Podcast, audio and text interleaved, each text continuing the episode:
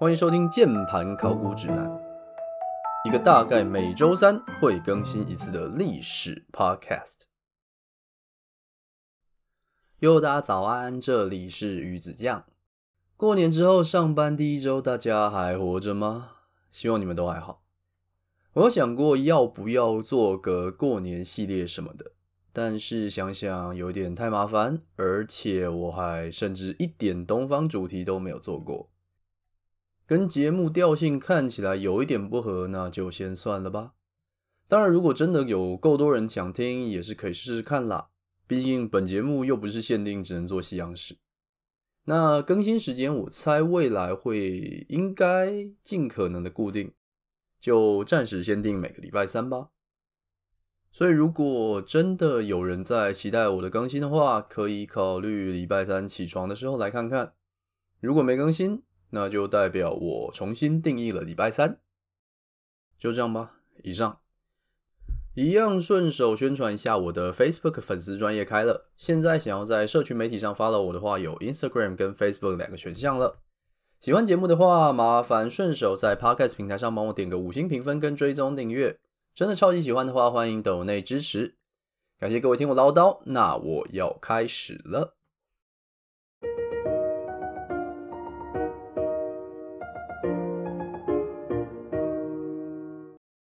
今天的故事，我们从西元前四十九年开始讲起。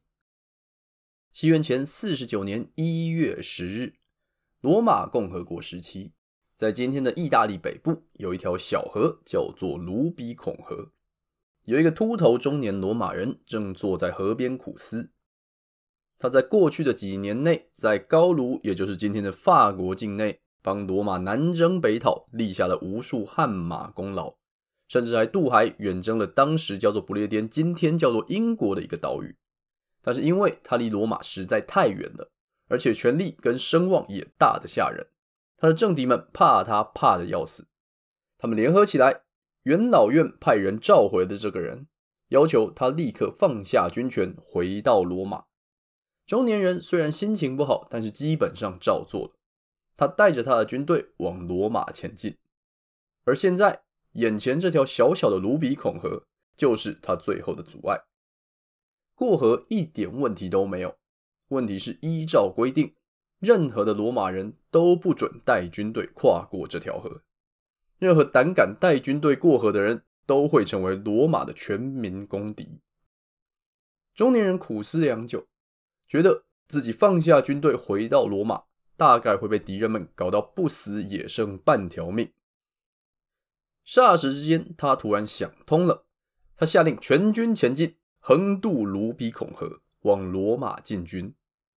这一渡河，任何事情都再也回不去了。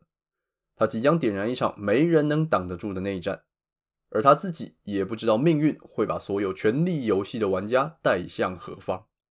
在他下定决心渡河的时候，他讲出了属于他的千古名言：“骰子已被掷下。”我已经回不了头了。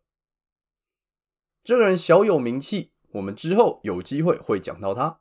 他叫做凯撒，而带着罗马军队冲向罗马，发动内战，不是因为梁静茹给他勇气，而是他知道，不过在四十年前，有个人史无前例的做着同样的事情，最后成功了。这教会了他，原来军队是真的可以这样用的。今天就让我们来讲讲这个没有战争的战争故事。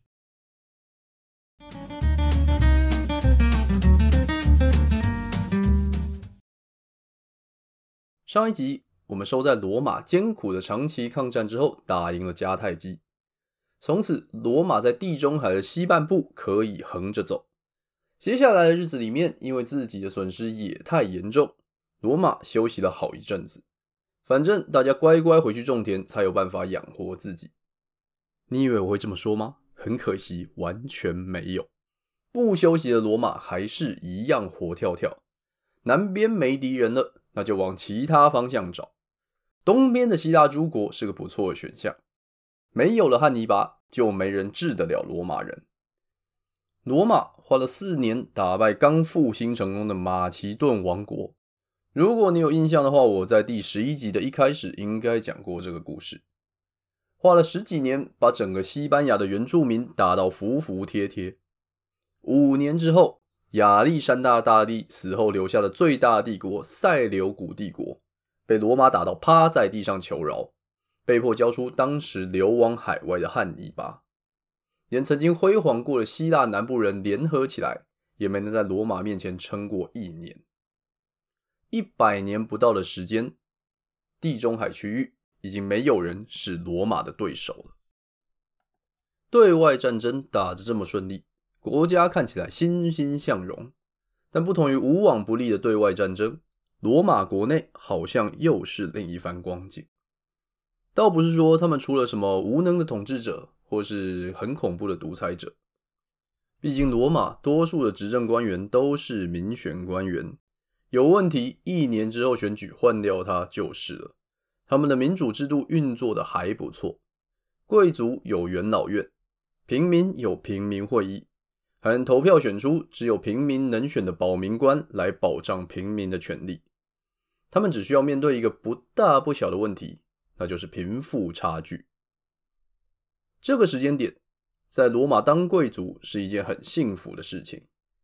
有得吃，有得玩，还有仆人来服侍，什么都不用做，整天在豪宅里面研究怎么辩论就好。但平民不一样，国家强盛与否跟人民过得好不好，有些时候是完全无关的。例如说，呃，我还是不要举例好了，避免等等又有人说我辱华。罗马的平民这个时候是没有什么资产的。一般来说，他们只能一直帮贵族耕田，领几个破钱，防止自己饿死而已。国家要战争的时候，还有可能被征召去打仗。而且罗马战争几乎年年都有，这些平民穷到只剩投票权。阶级对立越来越严重，总要有人跳出来解决问题，不然总有一天国家会爆炸。西元前一百三十四年。有一个叫做提比略·格拉古的人站了出来，他举起了人民的法锤，誓言要锤倒资本主义的高墙。他要干嘛？他要弄土地改革。土地议题在世界上任何时候、任何地方都是一个很难、很难、很难，真的很难的问题。要去碰，基本上就是直接动到所有有钱人的利益，完全无法解决。但无法解决的问题，总是要想办法解决。提比略靠着他的声望当上保民官，跳上台去对着他的选民们就是一顿激烈的演讲。他是这么说的，我就直接翻译了：每头在意大利游走的野兽都有属于自己的巢穴，但那些为了意大利而战、为了意大利而死的人，除了享有空气和阳光之外，一无所有。他们跟妻儿们无家可归。统帅告诉他们。要为祖坟跟宗庙而战，但这些士兵甚至穷到没有祖坟跟宗庙可以保卫，他们不过是为了有钱人的利益而战。即便罗马士兵征服了世界，他们仍然没有属于一块自己的立足之地。演讲完，当然群情激愤。提比略参考罗马之前的法律，重新弄出了土地分配法案。简单讲，限制每个人最多只能拥有一定面积的土地，多出来的部分要收归国有，然后把这些收归国有的土地分给穷人，就这么简单。这样至少大家都有一块地可以耕田，有点钱还可以买武器去当兵，一次性解决贫穷跟缺人的问题。但是说起来容易，做起来难。挡人财路如同杀人父母，挡到谁的财路？当然是有钱人，有钱人在哪？都在元老院。当时的元老院满满的都是大地主，可以想象成是一堆没那么有钱、没那么会炒房，但是还是很有钱的克拉苏。因为克拉苏在不到二十年之后就要出生了。元老院里面的元老们对于自己的土地要被剥夺感到相当的不爽，就开始挡法案，不让法案执行。还煽动提比略的政敌一起来反对他的改革，黑函跟恐吓，还有寄子弹给他做人身威胁，也是时常有的事情。整个罗马城风声鹤唳，山雨欲来风满楼，所有人都觉得大概有事情要发生了。两派人马冲突越演越烈，直到年底的投票日，这一天，罗马城的天空看起来不太平静。提比略打算争取连任，投票会场被双方支持者挤得水泄不通，不少人还偷偷携带了武器，一看就知道有事情要发生。身为台湾人，一定知道最容易出事情就是投票日当天。倒不是说这一天有人要作票或是要停电，只是元老院里面一直都有激进派想要干掉提比略。但在罗马，阴谋通常很难不走漏风声。有个同情提比略的元老，把他拉到旁边，跟他咬耳朵，说：“元老院里面有人想要杀你。”提比略一听，虽然不意外，但还是有一点紧张。他对自己的支持者大喊说：“有人要搞我！”但是罗马人在投票开会的时候，现场简直比菜市场还要吵。他发现自己的声音传不太出去，只好用手在头上比划几下，表示有人想要我的头。这没有办法考证，所以我们不确定提比略到底做了什么手势。但是在场有比他更震惊的人，也就是他的反对者。他们远远的看到提比略的手在头上画来画去，大惊失色。觉得这手势的意思是把王冠拿来，老子要当国王了！连忙冲回元老院通风报信，整个元老院乱成一团。什么？提比略要称帝？这是什么乱七八糟、丧尽天良的事情？在一团混乱中，一个元老站上台，对台下激动的大吼说：“选举不公，我们罗马绝对不能有国王。他这样无疑是背叛了国家。”还有道德良知，想捍卫罗马的人，现在就跟我走。我们冲进总统府，活捉格拉古。然后这些人就浩浩荡荡朝提比略的所在地冲了过去。两边的人不由分说，拿起手上的武器就朝对方招呼。一场大型群架开始了。他们拿的武器是普通的棍棒，跟传说中的七大武器之首板凳。所以看好了。板凳能当武器中的霸主，不是叫假的。你没有使用的时候，它看起来不像武器，坐在上面还可以隐藏杀机。与元老院的人在这场街头斗殴中势如破竹，提比略被板凳跟木棒殴打致死，留下一个未完成的改革跟他伟大的志向。这个故事告诉我们，土地改革有多困难。虽然提比略过世了。但元老院还是部分同意了他的做法。接下来的几年里面，有不少穷人分到了来自国家的土地，暂时缓解了一点内部压力。但治标不治本，再过十年，罗马的内部问题又浮现了出来。这次，另一个人跳出来解决这个问题。他是一个优秀的演说家跟政治家，叫做盖约。面对一个新出场的罗马菜奇阿米亚，要怎么记？很简单，因为盖约是提比略的亲弟弟。盖约再次举起了十年前哥哥举起来但是没有成功的人民的法锤。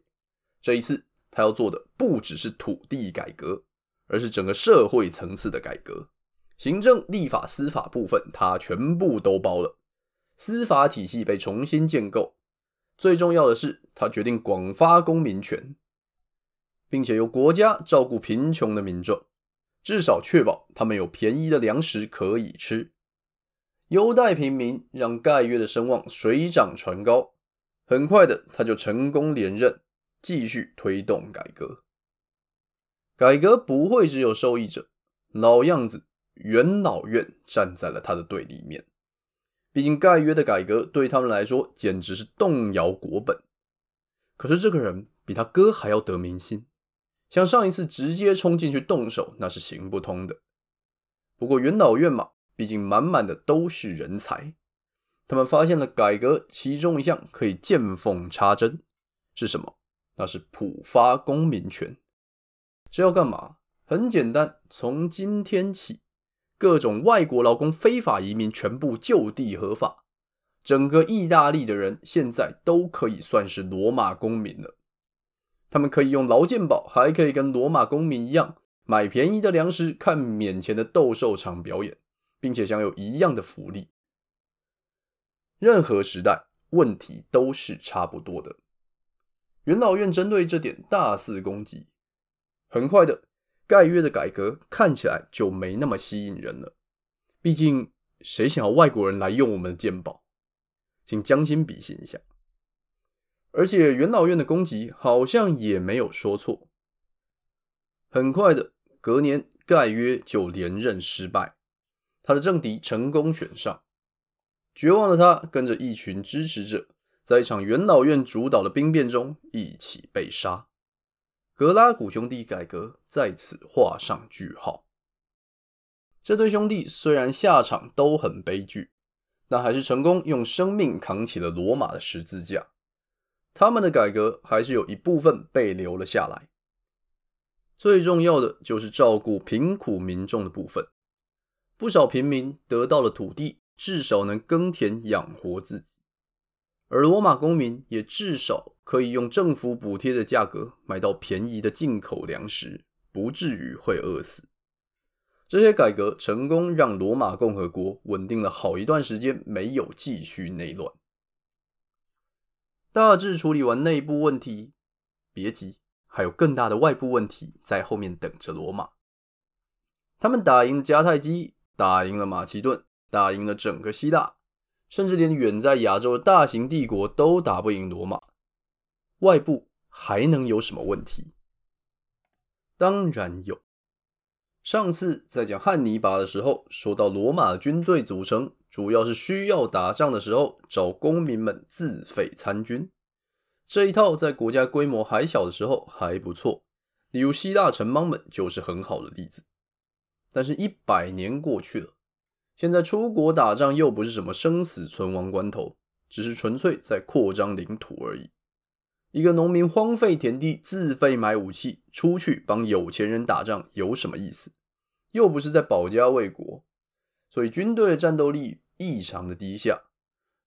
驻扎在外地的罗马军人各种擅离职守，整天除了喝酒就是上妓院，甚至指挥的将军还可能会收敌人的贿赂。假装打输不往前进，这样士兵不会死，自己还有额外的钱领，何乐而不为？除了没有生存问题之外，罗马在这段时间征服了希腊，把整个希腊收进版图。但武力的征服是一时的，文化的征服才是永久的。罗马那些原本只会打仗的野蛮人，走进了希腊，突然发现自己活像一群乡下人。希腊的文化、艺术、文学、诗歌，甚至神话，都让罗马人看不到车尾灯。优良传统，罗马把这些希腊文化全部引进来，并且开始学着怎么过生活。富过三代，方懂吃穿。整个罗马的人开始觉得，原来人生还可以这样过。之前有了钱，没什么娱乐，当兵打仗还算是有点事情可以做。现在发现有办法过这么开心。为什么还要去当兵卖命打仗？战斗民族很快的被希腊文化熏陶，变成了一群文明人。没人想打仗了。对于战斗民族来说，没人想打仗，这可是生死攸关的问题。在发生了一连串荒腔走板的失误之后，罗马的下层贵族发现，哎呀，这个国家根本一团乱。他们决定不甩上层贵族，破天荒选了个下层贵族出身、苦干实干爬上来的人当这一年的执政官，希望他来帮忙做点改变。这个人叫做马略。马略上台，看着新来的罗马军队一团浆糊，觉得是时候来个大刀阔斧的改革了。之前格拉古兄弟的改革都是悲剧收场，很明显。他不能去动土地，但是人民没钱，就没人买得起武器，当得起兵。没关系，马略决定把罗马的军事制度整个砍掉重练。用今天的话来讲，非常简单，他把征兵制改成募兵制。你说改募兵制有什么了不起？现在观点来看，当然还好。但是两千年前想到这招，那可确实是走在时代尖端了。他宣布从今天起，罗马不会再强制任何人去当兵，但是任何人想当兵就能来当兵，没有财产限制，不用自备武器，不用自备盔甲，国家全部会帮你准备，而且会付给你一笔不错的志愿役薪水，让你可以养家活口。代价则是这个志愿役签下去一签就是十六年，要牺牲这么长时间的自由。当然，会去当兵的变成了各种穷人。从此，有财产的公民想要享乐，就能自由的享乐，过自己的人生；缺钱的平民永远多了一条饿不死的路，叫做当兵签下去。军队职业化也让平常的训练更有效率，因为他们的职业就是军人。装备是国家统一发的，所以可以用最好的装备。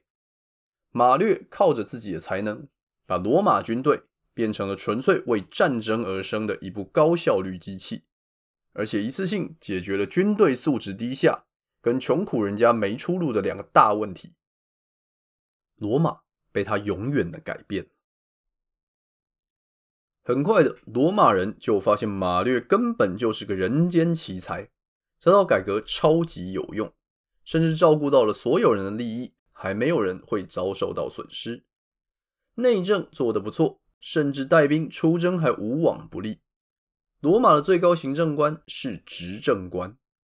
一般来说，选上执政官那是光宗耀祖的大事情。老家大概还会帮你挂红布条、放鞭炮，说我家儿子选上执政官啦。而马略这个人一不小心就当了整整七次执政官，是罗马历史上当选最多次的人。他家的匾额大概永远都挂不完。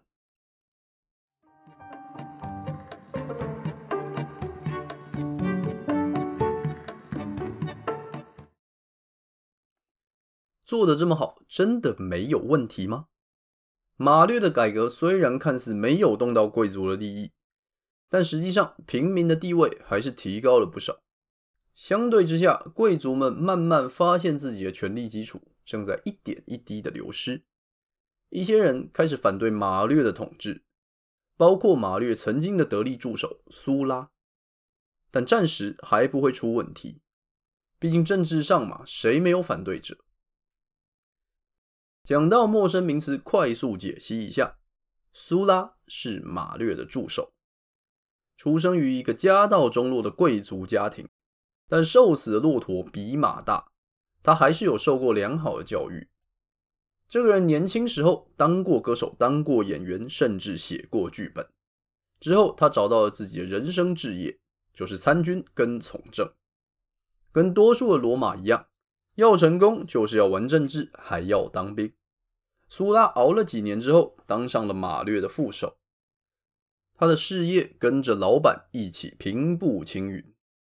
只是苏拉觉得。政治应该还是要由贵族来主导，所以他跟马略渐行渐远，最后变成了政治上的对手。接下来一阵子，马略为首的平民派跟苏拉为首的贵人派之间矛盾越来越深，快要到了不可能谈判的境界。政治上的事情，政治上解决，毕竟苏拉也是马略重用过的手下。有事情好好谈，总是可以有结果的。有一次，罗马城里面发生了一点小冲突，民众举着火把要把苏拉抓出来烧的时候，苏拉情急之下躲进了政敌马略的家里。马略竟然也招待了苏拉，没把他赶出去。私交是一回事，政治又是另一回事。平民派讨厌苏拉的作风，一直想把他拉下来。就在某一次，苏拉带兵在外面作战的时候，突然间两个罗马使者走进帐篷，劈头就跟苏拉说：“元老院刚刚已经解除了你的将军职位，麻烦你交出兵权，返回罗马。”苏拉想了想，做出一个让人匪夷所思的决定，他砍了两个国内来的使者，召集军队，回头就冲向罗马。六百年的罗马历史上，从来没有一个罗马人会带着罗马军队攻击罗马。这一步出乎所有人的意料。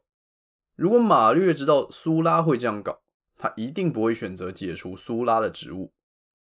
而这就是马略改革带来最大的祸害，因为军队跟将军都职业化了。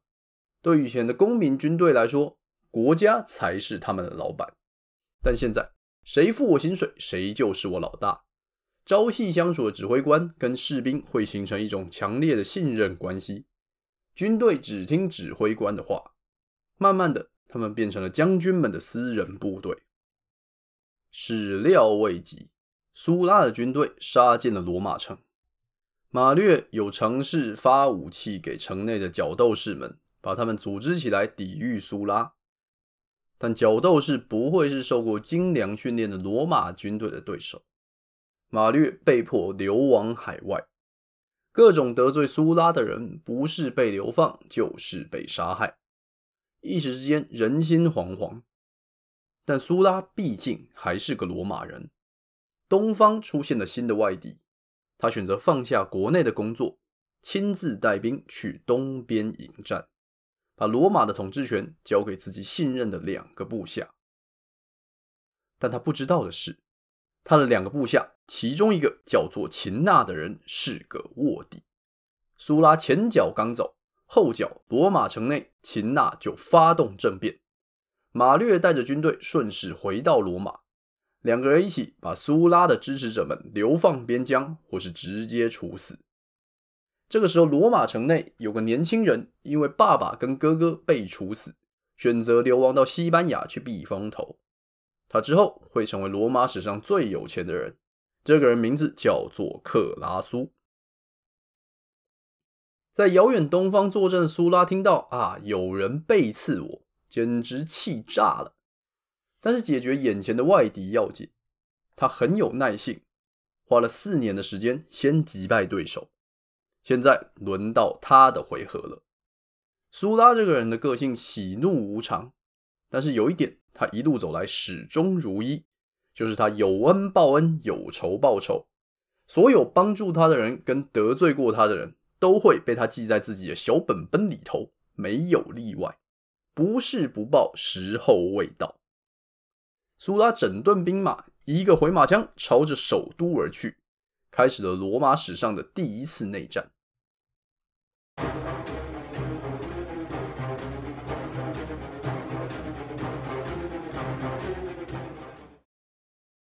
你以为我要讲内战内容吗？很可惜，没有。纵使本频道赵三餐在讲战争，一直讲也是会腻的。况且不够精彩的战争，就是些琐碎的流水账。秦纳懂政治，但是不懂带兵。随随便便就被好将军苏拉打了个落花流水，他自己在兵变中被杀害。那马略呢？不好意思，他前几年刚到罗马的时候就寿终正寝了，现在躺在坟墓里面。这场内战没他的事情。苏拉第二次打进了罗马，他身边此时有两个青年才俊，会成为未来的罗马名人。一个叫做庞培，一个叫做克拉苏。刚刚说过，有恩报恩，有仇报仇。现在报仇的时候到了。元老院吓得把独裁官的位置给了苏拉，现在他可以合法为所欲为了。苏拉拿出了他的小本本，开始列黑名单。罗马以往对待政敌的方法，最严重就是流放。但苏拉跟马略的这场内战完全改变了这个局势。现在出现在这串超级长的黑名单上面的人，下场是会从物理上消失。这些人的遗产会被拿出去公开拍卖。某个之后罗马最有钱的人会在这段时间拼命的购买房地产，累积资产。要听他的故事，请洽本节目第一集跟第二集。虽然我当时的声音品质跟节目内容物跟现在比有一点一言难尽，但总归我还是花了不少时间的。虽然讲起来轻描淡写，但罗马城内完全是风声鹤唳。这种类似于白色恐怖的状态下，谁也不知道自己会不会是明天出现在黑名单上面的人。况且你身边的人也不一定安全，因为只要出现在黑名单上，任何人都有权利提着他的头去领赏金。所以总是有部下背叛主人、主人出卖部下之类的事情发生。苏拉的主要政敌马略虽然已经死了，但是苏拉气不过他，命令人把他的尸体挖出来丢进了台伯河。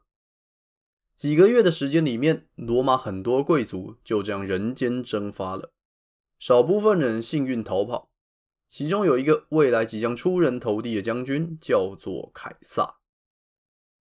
但出乎意料的是，这种情况并没有持续太久。第二年，苏拉选择解散了他的军队，发表了一篇公开演讲，说：“我已经做完所有我想做的改革了，有恩报恩、有仇报仇的部分我也做完了。现在我宣布辞职，我要回老家过我的退休生活。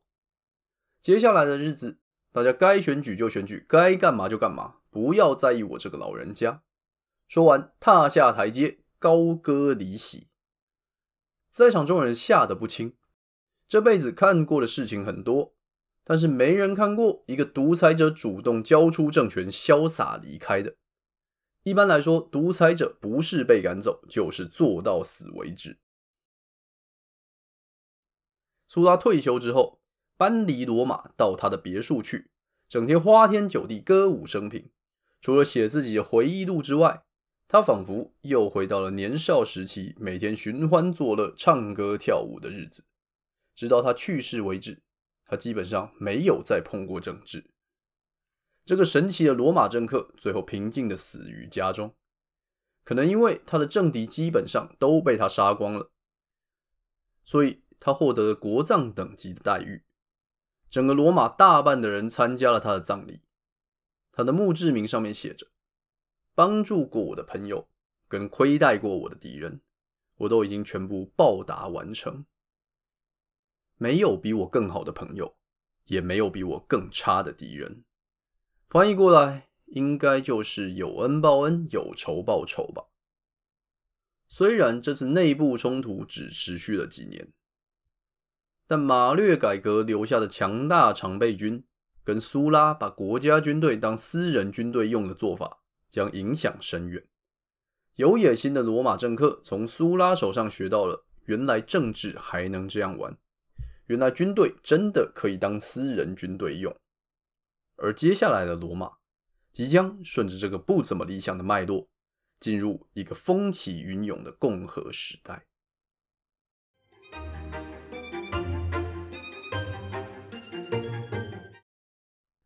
等等，快速帮大家恢复一下记忆跟修补受损的脑细胞。罗马打赢了汉尼拔跟迦太基之后，他们慢慢发现自己的国家内部出现了那么一点问题，所以有一对格拉古兄弟先后跳了出来，想要做土地改革，解决这个严重的不定时炸弹。很可惜，他们没有成功，兄弟先后被反对的贵族势力杀害，但他们的改革留下了一些成果。至少有一部分的穷人成功分到了土地，公民也获得了国家补贴的便宜粮食，不至于会饿死。再过一段时间，一个叫做马略的人横空出世，他的改革彻底改变了罗马军队。募兵制的方法让罗马军队蜕变成极为恐怖的专业作战单位，但副作用也很严重，就是军队开始只听将军的话。他们再也不是为了罗马而战。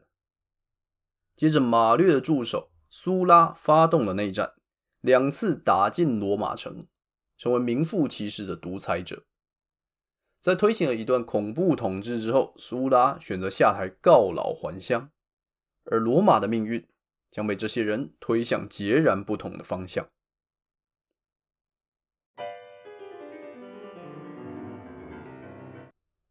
嗯，在做这集之前，我其实迷惘了蛮久的，因为照时间轴走，其实不是什么很有趣的事情。知识型最大的问题就是会不小心变成太硬核的东西吧？觉得不行，请快点跟我说，我会检讨的。不过，我觉得以一个偏向严谨的历史节目来说，这些应该都是还算有必要做的吧。所有会造成影响的事情，感觉都要提一下，不然会浑身不舒服。